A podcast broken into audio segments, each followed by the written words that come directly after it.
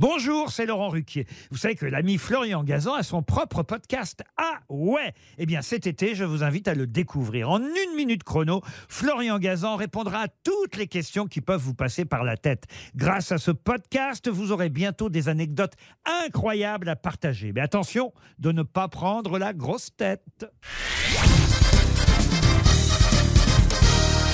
Salut, c'est Florian Gazan.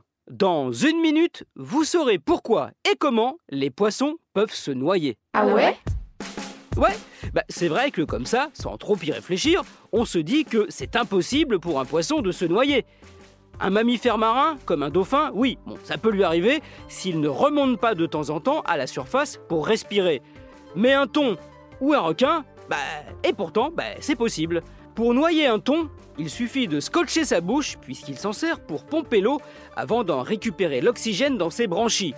Pour noyer un requin, il faut l'immobiliser, bon courage, puisque c'est en se déplaçant en permanence que l'eau circule dans ses branchies.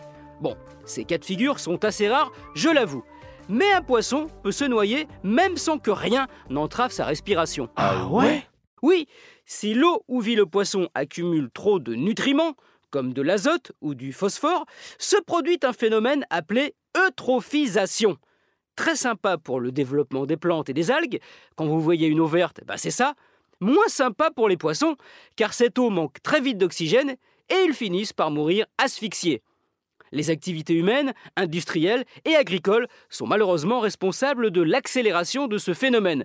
Mais pas seulement, il y a aussi les hippopotames. Ah ouais? Oui, on a découvert que les hippopotames qui vivent en masse dans la rivière Mara, au Kenya, en Afrique, tuaient des milliers de poissons chaque année. Et sans le faire exprès. Bon, je vous explique.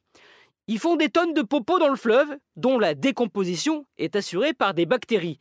Et ça, ça consomme tellement d'oxygène qu'il n'y en a plus assez pour les poissons, qui finissent par mourir. Moi je vous le dis, hippo, salaud Merci d'avoir écouté cet épisode de Ah ouais?